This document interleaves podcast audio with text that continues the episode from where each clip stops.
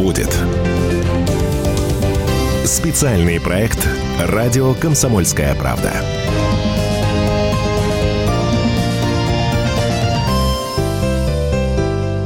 Здравствуйте, у микрофона Роман Голованов. В этой студии главный редактор издательского дома «Комсомольская правда» Владимир Сунгоркин. Говорим о главных событиях этой недели и прогнозируем, вангуем, что будет дальше. Владимир Николаевич, здравствуйте. Здравствуйте. Телефон прямого эфира 8 800 200 ровно 9702. Будем активно принимать ваши звонки, общаться. Если у вас есть просьбы, жалобы, предложения, звоните. Ну и, конечно, хотели бы с вами тоже обсуждать главные новости. Ведь с кем, если не с вами? Ну, кто стесняется звонить, пишите в WhatsApp и Viber плюс 7967 200 ровно 9702.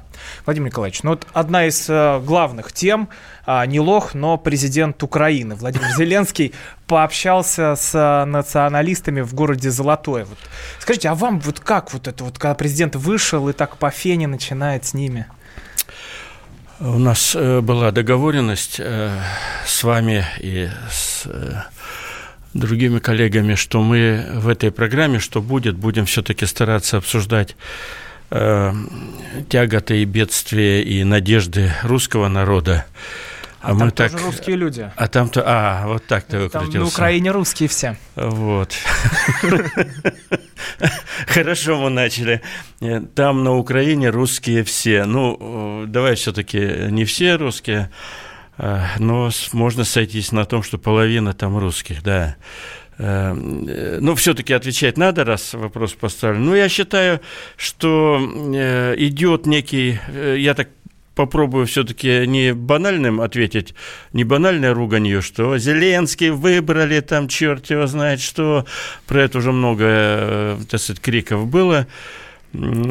Все-таки мне кажется, что Зеленский как политик нового поколения, ему 40 лет, у него за спиной огромный опыт э, в шоу-бизнесе, он э, в данном случае интуитивно интуитивно, что бывает с политиками, они зачастую реагируют на какие-то события интуитивно, и хороший политик правильно, а плохой политик неправильно. Э, он интуитивно э, попытался подлазить, подла, подла, знаете, да, адаптироваться под э, собеседника. Есть такой термин в шоу-бизнесе, и не только в шоу-бизнесе, он называется отзеркаливать, то, ли стара, то есть э, стараться быть похожим на своего собеседника, и это всем понравится э, всем, кто наблюдает за этим. А, а в данном случае президент Украины, ну и как президент России, он все время под, под э, пристальным наблюдением миллионов людей. Ну, у Зеленского получилось? Я думаю, как ни странно, вот мое, мое ощущение, что у него больше получилось, чем не получилось. Конечно, многие снобы и критики, те, кто изначально к нему предвзято относятся, сказали, ой, ну он перешел на феню, э, начал вот так говорить, я не лох. Э, для кого-то это пошло, для кого-то это глуповато. Когда я говорю для кого-то пошло, для кого-то глуповато, наверное, мы с вами, э, ну, я точно имею в виду, высокообразованные э, даже не слои, а высокообразованную пленку тоненький, тоненький такой слой украинского это и русского народа. Профессор высшей школы экономики, например. Да, конечно, это, это журналисты, э, даже «Комсомольская правда» с гордостью можно причислить. А вот э, не, недавно, по-моему, Сурков у нас, по-моему, Владислав Юрьевич ввел такой термин, на, на мой взгляд, очень правильный. По-моему, это его термин «глубинный народ», да, ввел. Он недавно у нас угу. в статье, значит, какой-то вот, на мой взгляд, очень э, правильное, э, правильное определение, которого нам не хватало для понимания того, что происходит. Существует некий, некий глубинный народ, что в Украине, что в Германии, что в Америке, что в России. И вот этот глубинный народ – это и есть основная часть народа. А вот основная часть народа, я думаю, в данном случае того украинского народа, все-таки Зеленскому поставила, ну, твердую четверку за такое ну, общение. вот у нас, говоря вот про так. высших э, да. и элитных, Олег да. Кашин в эфире «Радио Комсомольская правда» говорил, а вот Владимир Путин может так выйти к толпе, может ли он так разговаривать с другими? знаете, э, Зеленский немножко так петуха пустил все-таки, он начал, у него в итоге скатилось куда-то в оправдывание, да я не лох, я, през... я президент. Какая-то, какого-то петуха он тут пустил и соскочил с той с той ноты, на которой он пытался э, вести разговор, типа «я такой же, как ты, я крутой, я могу разговаривать с тобой твоим языком», а в конце пустил петуха и получилось как-то оправдывающийся. Слушайте, реплика э, президента Путина, вошедшая в историю, мочить будем преследовать их врагов, имелся в виду террористов, где угодно, если найдем значит, в сортире, то и в сортире замочим прочим. Она из этого же рядом, но она не вызвала ни у кого ощущения, ну, у снобов она вызвала ощущение, что, ой, грубый у нас президент с непристойностями так, а в то же время, в отличие от случая с Зеленским, она не вызвала ощущения, что это признак слабости. Ну вот многие mm. наши там оппозиционеры, да кто угодно говорят, собирается митинг, выходит толпа, почему да. туда не приходит э, кто-нибудь, президент, губернатор, почему не идут общаться с людьми? А вот Зеленский пошел. Ну, подождите, что-то мы тут все, все смешалось в доме Облонских. Во-первых, э, митинг оппозиционеров, куда не идет губернатор, э, я бы так сказал, я бы так сказал и совершенно правильно он не идет, потому что оппозиционеры – это специфическая публика, очень боевая, задорная, которая э, любое слово губернатора, скажет он «здрасте», они его, значит, осудят за это слово, скажет он «добрый день, дорогие друзья», тоже осудят, какие мы те друзья, э, скажет по-народному, они скажут по э, притворяешься, значит, скажет официально, скажет, вот пришла канцелярская крыса и так далее. Поэтому то, что он не ходит, губернатор, на такую заряженную аудиторию, может быть и правильно. Угу. Хотя иногда и ходит. Я вспоминаю, э, как губернатор Московской области Андрей Воробьев ходил к этим, к, к людям, собравшимся в Волоколамске из-за своей действительно вонючей свалки, в буквальном смысле вонючей свалки, такой тяжелый был случай, там даже кто-то в него снежком бросил, к счастью, бросила школьница, э, кто-то обзывался, кстати, он эту школьницу потом пригласил к себе на встречу, поил чаем, и с ней доверительно и по-взрослому разговаривал, что давай все-таки поговорим, в чем я виноват, что вот ты так uh-huh. во мне видишь символ всего зла. Вот, правильно он делал. Но в целом э, не стоит, э, не стоит э, играть в такие игры с оппозицией, или, во всяком случае, надо четко четко понимать, зачем ты туда пошел, какой будет результат, какая будет реакция, как ты отреагируешь на очень порой несправедливые слова, и это и есть политика. Но вот э, что будет в случае с Зеленским, в случае с Украиной и с этим разводом войск? Вот, как... Опять мы в Украину, да, ну хорошо, это русская часть Украины, это русская часть Украины. Я думаю, Зеленский в очень сложном положении, в очень сложном положении, потому что э, там уже сформировалась мощная популистская так такая коалиция того самого глубинного народа, про, про западноукраински настроенного, которая, в принципе, э, достаточно большая, многолюдная, и она угрожает сегодня, э, всерьез угрожает мятежом очередным, у них мятежи называются Майданами, но это, это реальные мятежи, вот, и угрожает власти Зеленского. Поэтому он с ними заигрывает, он им подыгрывает, он им то угрожает, то что-то обещает. В общем, он маневрирует и лавирует. Э, понимаете, если бы он пришел к власти года три назад, это была одна Украина, или четыре, или пять лет назад. А сегодня Украина, э, во-первых, очень поляризована, причем она так интересно поляризована. Все, кто все, кто за дружбу с Россией, они молчат, да, им нельзя высовываться, их тут же обвинят в коллаборационизме с врагом и так далее. Мы на войне, бла-бла-бла, значит, иди в тюрьму вот, в том числе и самосуд э, может со стороны правых сил, и очень шумная и тоже многочисленная прозападно настроенная публика, и э, реваншистски настроенная публика. И поэтому Зеленский все это отлично понимает, у него не глупые ребята, и поэтому он и сегодня, и завтра будет лавировать и заигрывать с ними. Мы, конечно, будем его за это ругать, что ты там, смотри, гад такой, тебя избрали э, как миротворца. И у нас об этом прочитаете. Да, и у нас нас об этом, и напишем тоже мы с вами, и вы напишите. Но на самом деле он, ему приходится очень серьезно лавировать в расколотой стране. Очень серьезно. Давайте обратимся к слушателям. 8 800 200 ровно 9702. У микрофона главный редактор «Комсомольской правды» Владимир Сунгоркин. Я Роман Голованов. Сергей из Волгограда нам дозвонился. Сергей, здравствуйте. Здравствуйте, уважаемые ведущие. Здравствуйте. Владимир Николаевич, я немножко по другой теме, более близкой к Отечеству. Вот тут вот сейчас только по «Комсомольской правде» передали, что среди школьников провели опрос о предпочтении патриотизма или э, личного достоинства и личных нравственных качеств. Вот большинство отдало предпочтение все-таки, что надо быть в первую очередь патриотом. Вот скажите, а как вы думаете, у нас вообще насколько э, явно сформировано понятие о патриотизме. Школьники имеют это понятие. Достаточно сказать, что у нас 13 э, статья Конституции вообще запрещает государственную идеологию, поэтому как бы концепции любви и отношения к родине у нас в принципе нет на законодательном уровне. Что за патриотизм имелся в виду? Сергей, мы вам ответим mm. сразу после короткой паузы. Вот мы сейчас прервемся, потом вернемся в студию. Главный редактор «Комсомольской правды» Владимир Сунгоркин, 8 800 200 ровно 9702 телефон прямого эфира для всех наших слушателей. Звоните, будем отвечать.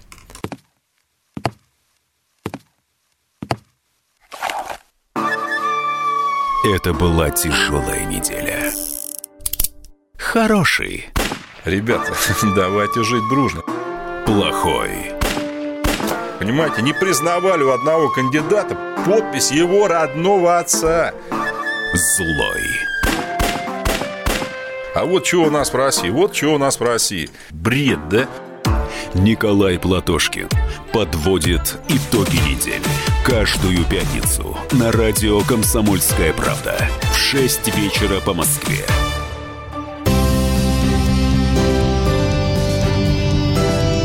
Что будет? Специальный проект «Радио Комсомольская правда».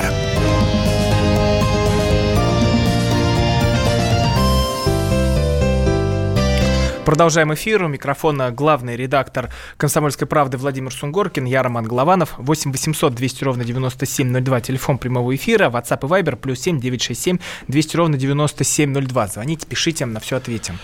А, про детский патри... патриотизм. Да, знаете, я, честно скажу, давно не, давно не перечитывал э, Конституцию как и многие наши э, слушатели, подозреваю, надо действительно прочитать это. И всем советую не такой уж большой, не такой уж большой документ, чтобы так увереннее ориентироваться в наших перепитиях.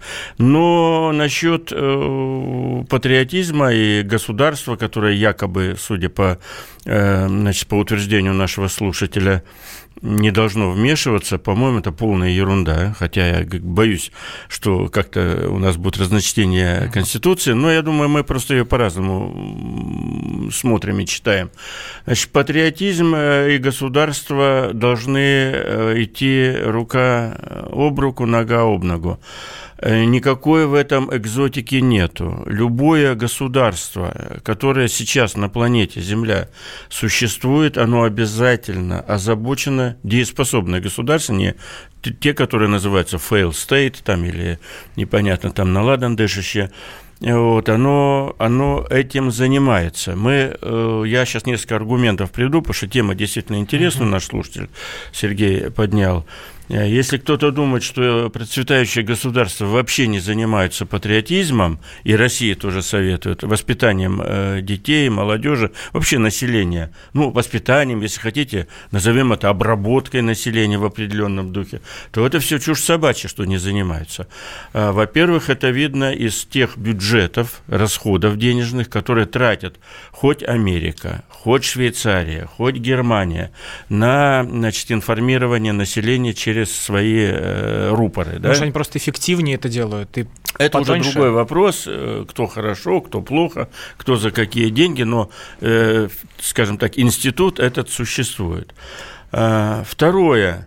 Значит, э, есть, э, ну, первый фактор, я сказал, это деньги, которые тратят. Например, например те же Соединенные Штаты, у них существует такой издательский информационный э, холдинг, э, работающий на нужды Министерства обороны, э, ну, скажем так, на нужды обороны Соединенных Штатов. Он называется, можете легко проверить, что я тут не фантазирую, он называется «Звезды и ленточки» э, в переводе «Stars and Stripes» значит, э, которые тратят э, миллиарды долларов каждый год, миллиарды, на различную литературу, которая, в принципе, подталкивает, значит, ну, первое, уважать и ценить государство, это такая милитаристская, это, а, это ВПК.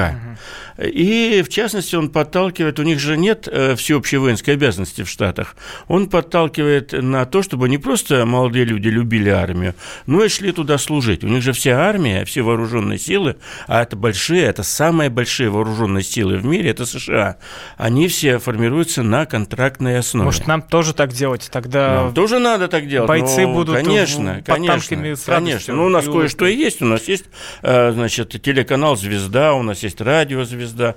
У нас есть э, военные там журналы, хотя их Но никто молодежь не видит. вряд ли смотрит это. У нас есть вкладка «Звезда», которая финансируется из бюджета, вкладка «Звезда» в «Комсомольской правде». Она одно время не выходила. Кстати, есть ли запрос на это? Есть. Вот у нас вкладка «Звезда», мы ее издаем при финансовой поддержке Министерства обороны. Значит, она несколько месяцев у нас не выходила в «Толстушке». Это вкладка о вооруженных силах. Она несколько месяцев не выходила, и мы получили огромное количество звонков, писем, сигналов. Ребят, куда у вас делась вкладка «Звезда»? Почему ее нету? Мы ее читали. Вот. Я э, сошлюсь еще на такие вещи, кроме бюджетов, денег и так далее, про воспитание патриотизма и государства. Например, э, в Норвегии, вот ребенок рождается, гражданин Норвегии, его сразу приписывают к соответствующей, окормляемой государством, поддержанным государством ветви церкви. Я уж там не буду уточнять, кто они там, католики, протестанты, не знаю. Но, но ребеночек родился, сразу его приписывают к церкви. Э, а не просто так иди, э, живи как хочешь. А, допустим, ну вот э, я далеко не буду ходить, моя дочь, так получилось, у меня две дочки, они учились в английской школе, давно, в 90-е годы, в те самые лихие 90-е, их от греха отправил маленькие девочки, их от греха, тут было очень все смутно, и вокруг меня было все смутно, я их отправил учиться в Англию. Зарабатывал я хорошо, это были вполне легальные мои заработки вот, э, как издателя и журналиста, и главного редактора. Э, и вот в Англии я с изумлением обнаружил, вот они учатся в английской школе.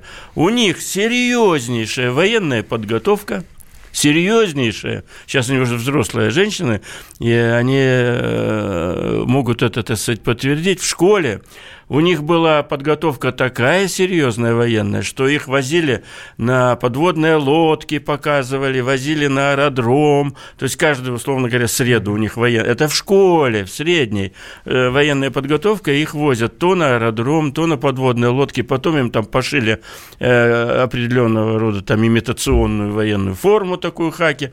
Приписали их э, кого куда и они, значит, э, специализировались на тех гражданки России. Они специализировались на тех или иных, значит, э, направлениях военного дела.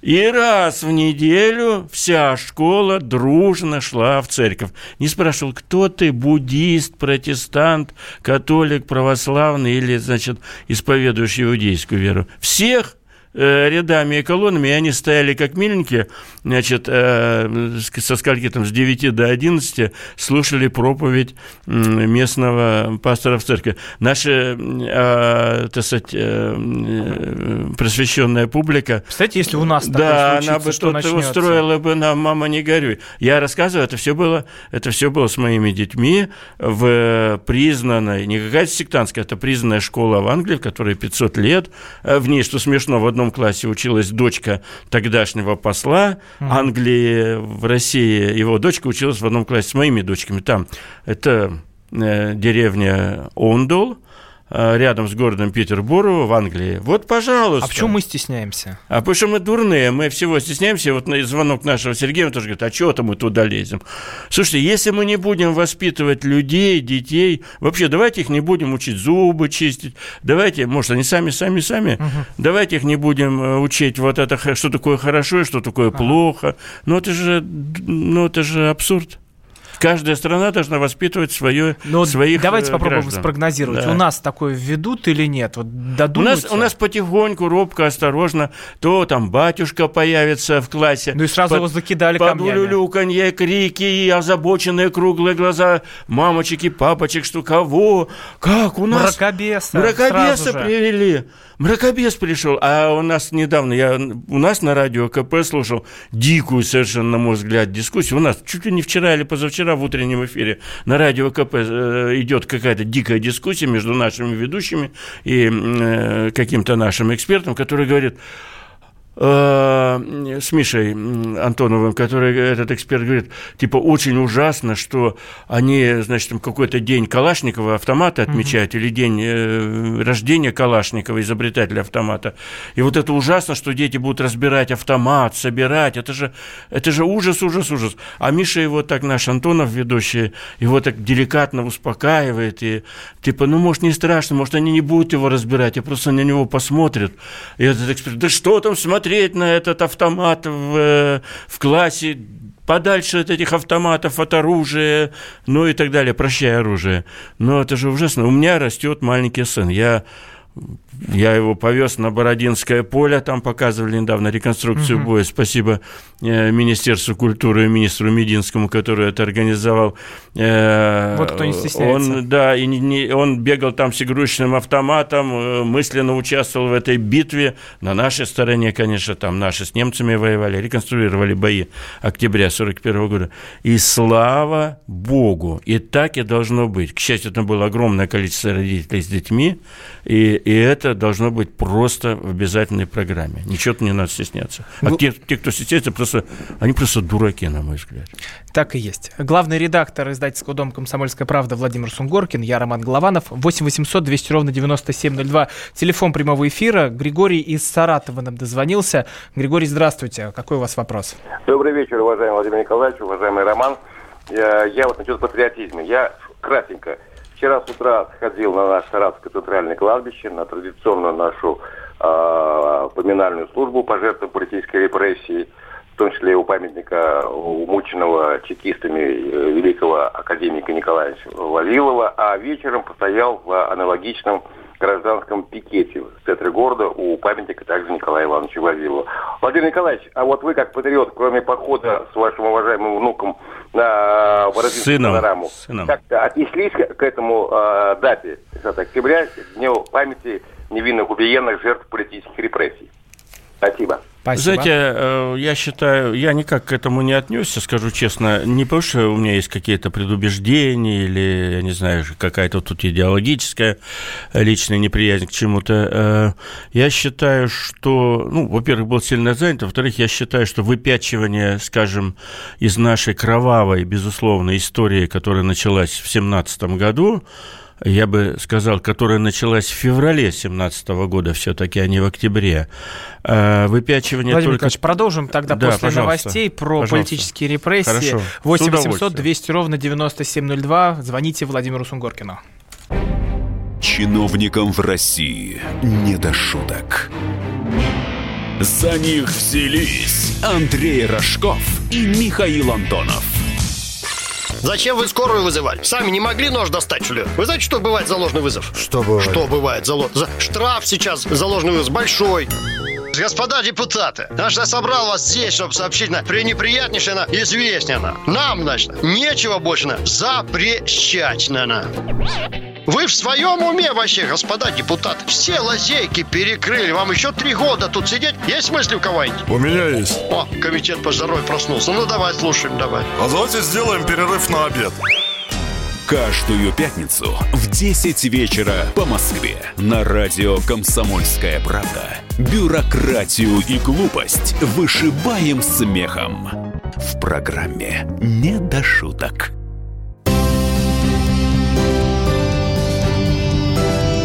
Что будет? Специальный проект «Радио Комсомольская правда».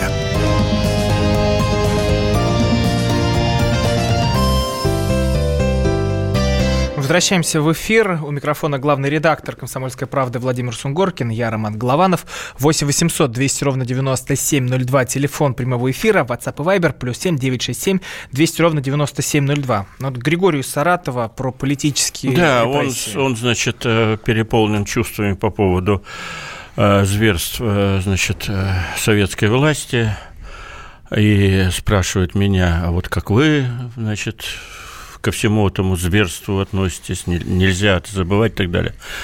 У нас э, в обществе, опять же, в верхних слоях этого общества есть азартные очень э, сторонники э, различных оценок этих лет. И вот одни я про себя пока ничего не буду говорить, но одни у нас э, со слезой, значит, с надрывом, с э, кучей фактов, которые даже не стоит опровергать, бог с ними, рассказывают о зверствах э, большевиков, чекистов, э, которые уничтожили родной народ и так далее.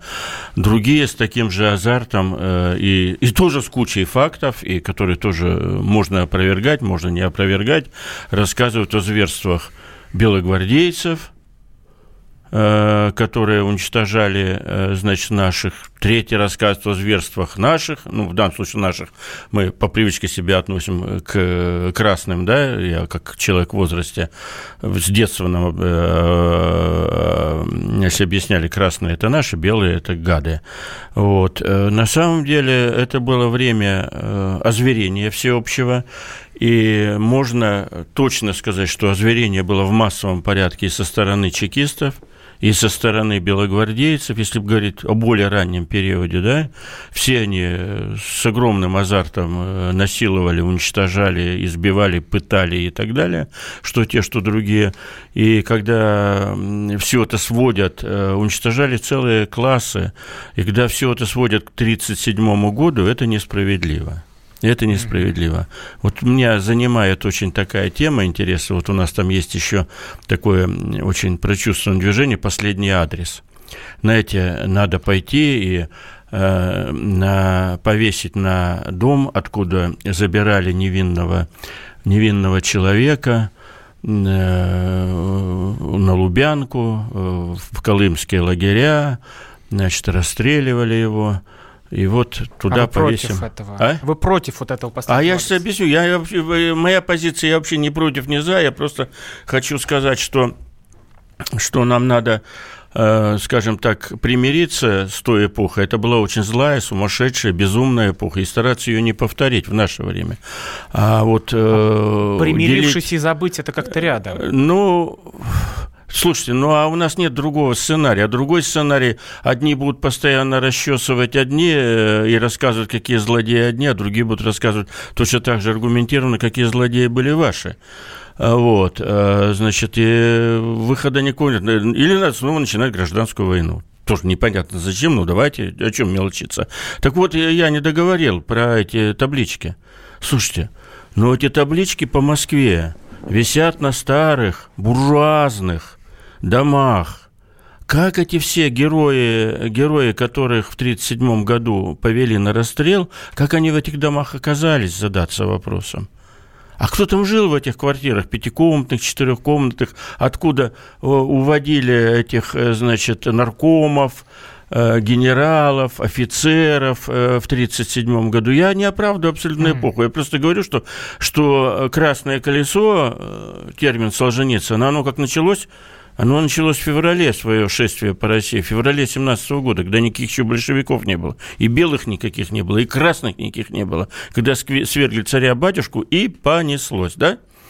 Вот. И поэтому мой, мое предложение все-таки э, примириться, не расчесывать эти дела, потому что иначе у нас все стороны этого, все эти, как называется, Э, фанатики этих, э, этих тем, они все, даже вот сейчас у нас в откликах, сейчас они понесутся друг на друга и нас с вами затопчут. Ну, меня точно затопчут. Ну, тут уже понеслось. Так вы британский гражданин. Нет, я не британский гражданин. Это в 90-е годы я отправил своих дочек э, туда, значит, от этого лихого, э, всего лихого, что тут происходило.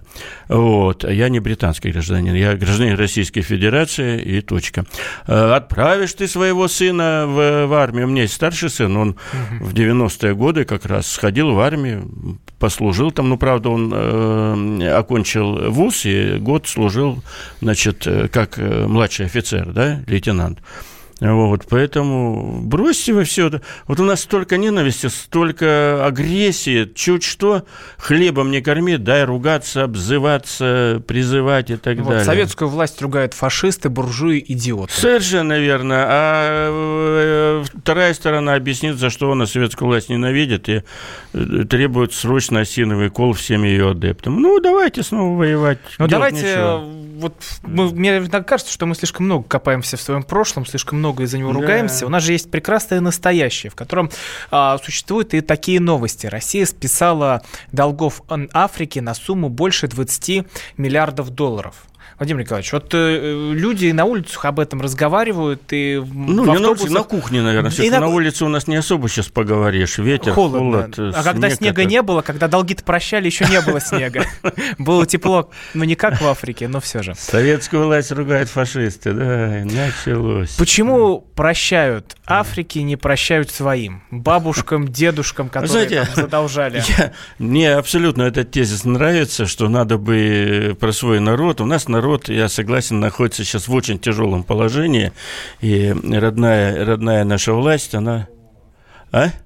а? Да я говорю, что мы тему сменили.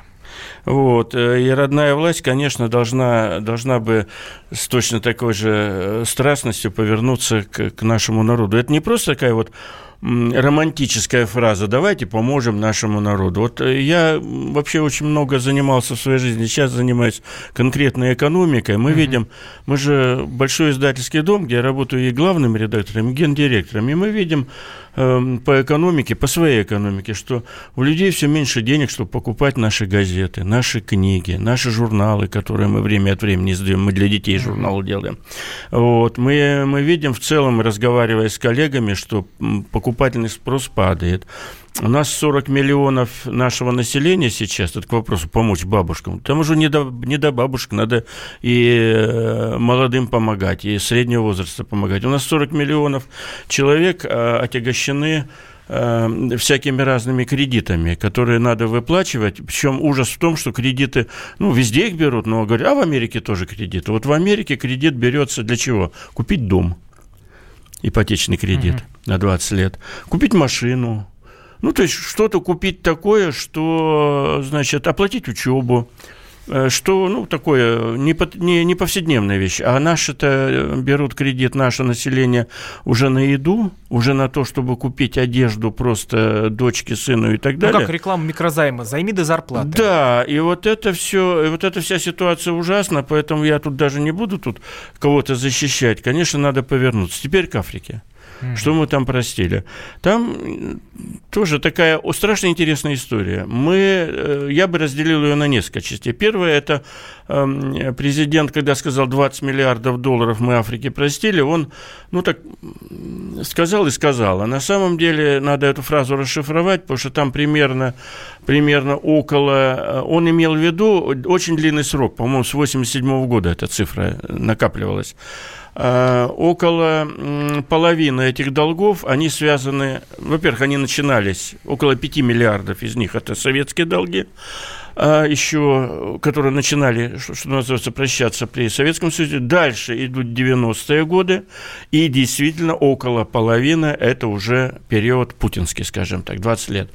Но дальше выясняется, что э, путинские долги, которые путинского времени долги мы списывали, это, это не долги, а это, это, это долги, которые списывал уже Путин, но которые были созданы еще э, в предыдущие годы. Как они возникали? Мы, э, они возникали не так, что мы давали какие-то деньги. Денег за этими 20 миллиардами практически не было. Мы давали. Э, это так называемое военно-техническое сотрудничество.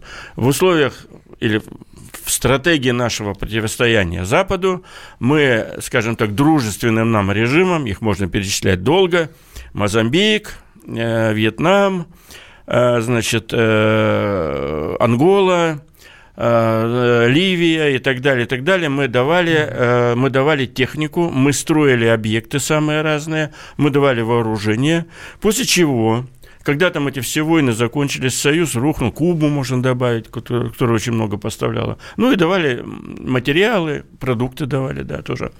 Вот. Э, и когда все закончилось, это великое противостояние, те же, я вот сам с вьетнамцами разговаривал, с высокопоставленными, uh-huh. которые, мы, которые нам должны были огромные деньги. Они нам говорят, слушайте, ребята, мы абсолютно себя чувствуем, э, так сказать, честными, говоря, что мы вам деньги не вернем не будем возвращать из принципа. А я в данном случае выступаю, вот я с ними разговариваю, говорит, я так за, за родное государство России, говорю, как это не вернете, вам же дали. Они говорят, так, дорогой товарищ, а, а что нам давали? Да, сколько там у нас долг? Ну, условно, там 7 миллиардов долларов. Давайте разберемся. В этих 7 миллиардах долларов, которые вы нам тут написали, за которые мы расписались, еще при товарище. Про нашу щедрую душу да. продолжим говорить сразу после короткой паузы. 8 800 200 да. ровно 9702. Звоните, сейчас будем звонки активно принимать. Лучше и сто раз услышать, и сто раз увидеть. Наш эфир на YouTube-канале «Радио Комсомольская правда». Для всех, кто любит по-разному. И ушами, и глазами.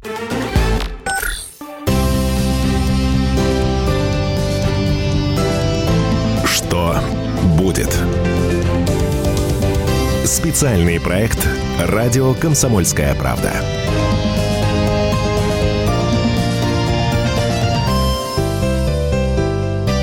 Продолжаем говорить про долги, которые мы всем прощаем. Ну вот больше 20 а, миллионов долларов простили... Миллиардов. миллиардов, извиняюсь, миллиардов долларов а, простили Африке. А, но почему не прощают нашим людям? Вот задаемся этим вопросом. И что будет, тоже поговорим. 8 800 200 ровно 9702. У микрофона главный редактор «Комсомольской правды» Владимир Сунгоркин. Я Роман Голованов. Ну так вот, вот про, вьетнамцы. Про, про вьетнамцев, да. И вьетнамцы резонно говорят, слушайте, все эти долги это, были, это было оружие, самые разнообразные, которым мы, вьетнамские, значит, э, партизаны, воевали с кем? С американцами на радость Советскому Союзу. Мы воевали, мы с вашей помощью разгромили.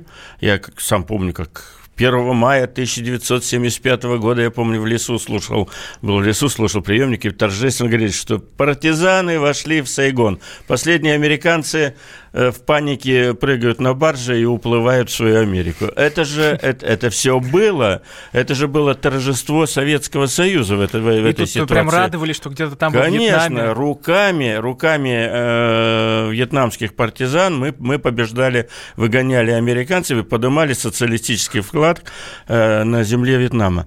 Теперь они говорят, и теперь вы за это хотите с нас деньги взять? Да, да вы что, ребята? Да вы что? Вот. Э, поэтому такая проблема существует. Что будет? Что будет дальше? Я думаю, что э, должны, ну, я надеюсь, что должны делаться выводы из тех, у нас сейчас, к счастью, уже нет такого противостояния, той, той степени озверения, которая была. Мы воевали. Мы воевали э, в Анголе, в Мозамбике, э, значит, во Вьетнаме, в Корее, где мы только не воевали. Э, значит, арабские страны воевали с нашей подачи, вооружались э, с Западом, с большим, широким таким понятием Запад. И сейчас э, такой войны нету, такой всеобъемлющей, которая была, значит, по всем континентам. Вот эта война и финансировалась в значительной степени через эти кредиты. Что сейчас происходит? Сейчас эти кредиты тоже возникают тут же там тоже возникают опасности, то есть они как связаны. Допустим, очень много кредитов мы даем под атомные объекты. Мы строим атомную станцию где-то, и под нее даем сами же кредиты, чтобы они на эти же наши кредиты купили себе оборудование, а потом через это, э, через, э, через э, эксплуатацию этой станции их возвращали. Схемы нормальные, их применяет, например, Китай, он дает очень много в Африку денег на строительство объектов. Но единственная проблема, которую нам надо решать, и которую, мы, на мой взгляд, Россия очень плохо пока решает, угу. это гарантия возврата кредита. Ну, чтобы, условно говоря, вот мы строим атомную станцию где-то или гидростанцию где-то, чтобы она, пока они кредит не вернут, чтобы она принадлежала российской стороне или арендовалась российской стороной до тех пор, с, с изъятием всей прибыли до тех пор, пока они с нами не рассчитаются. Насколько я понимаю, в китайских договорах это все uh-huh. есть. Они строят инфраструктуру в Африке, в Латинской Америке. Китайцы очень много строят. Да, вплоть до Белоруссии они много строят. А инфраструктура становится, которую они строят, она становится залогом в пользу Китая. У нас насколько я понимаю, так, более щадящие такие условия. Мы более добренькие. Но это традиция, которая идет э, с тех времен, когда мы хотели, чтобы везде был социализм рано или поздно. Владимир Николаевич, давайте mm. к слушателям обратимся. Николай из Москвы нам дозвонился. Николай, здравствуйте. Да, добрый вечер, уважаемые господа. Ну, вы знаете, я хочу сказать одно замечание по двум темам, конечно, хотелось бы что выплата долгов – это удел слабых государств, которые проиграли все на свете. Сначала вели войну, а теперь мы выплачиваем как репарации. Это коротко. А теперь я услышал новость сейчас, меня шокировало. Только что было, половина часа. Когда Зеленский сказал, мы ускорим вступление в НАТО. Господа, вы даете отчет, кто сломал Советский Союз и что вы сотворили? И у вас нет в головах не укладывается, что это такое. Подождите, вы, так мне кричите, словно это я и ломал э, на руинах крепости, как это в той кинокомедии. Ну, Зеленский и вся, все руководство Украины уже не, не первый раз говорят, опять мы в Украину вляпались, э, они не первый раз говорят о том, что они хотят в НАТО и хотят ускорить этот процесс, и Порошенко об этом говорил. Моя оценочная версия, что, собственно, мы поэтому, в частности, значит, э, помогали Крыму получить, э, провести провести референдум о независимости и о присоединении к России, потому что была реальная угроза э, появления американских баз на территории Крыма, да, угу. для начала. И выдавливание нас с Крыма, наш, нашему флоту Черноморскому из Крыма уходить некуда. Вот такая интересная коллизия. Э, единственная бухта более-менее для чего-то приспособлена, это Новороссийская бухта. В ней Черноморский флот не поместится. Ему просто некуда уходить. Поэтому вот этот э, азартный наш что mm-hmm. НАТО, как надо, ничего нового в этом нету. Э, они в НАТО хотят, но Э, пока, пока существует столько территориальных конфликтов на территории Украины, конечно, НАТО туда не полезет. Я Но ну думаю, вот мы все мы про Украину, про Украину, да. а самое интересное, это, это долги, которые простили Африке. Вот э, тут переживают. А, mm. а, Африке можем прощать, своим не можем, ну, своих говорили, выкинем что... на мороз. Ну, мы на все да, это ответили. Да. Но, знаете, тут, конечно, мы а, за. чем остается да. вот закончить наш эфир, Владимир Николаевич? Ну, только песни. Песни убили негров. В хорошем смысле этого слова. В хорошем смысле этого слова, но я думаю, песни песня шуточная, я надеюсь, а не призывающая. Ну, значит, наша совесть чиста. Чему, Владимир да. Сунгоркин, Роман Голованов. Спасибо. Мы вместе дожили до понедельника. Вовремя рассказали тебе о главном во вторник, среду и четверг. А теперь встречай пятницу. На радио «Комсомольская правда» новая программа. Каждую пятницу в 8.00 Сергей Мардан и Надана Фридриксон. Три часа самого острого эфира. Мардан и Натана. В программе «Опять пятница». Взболтай и можешь смешивать.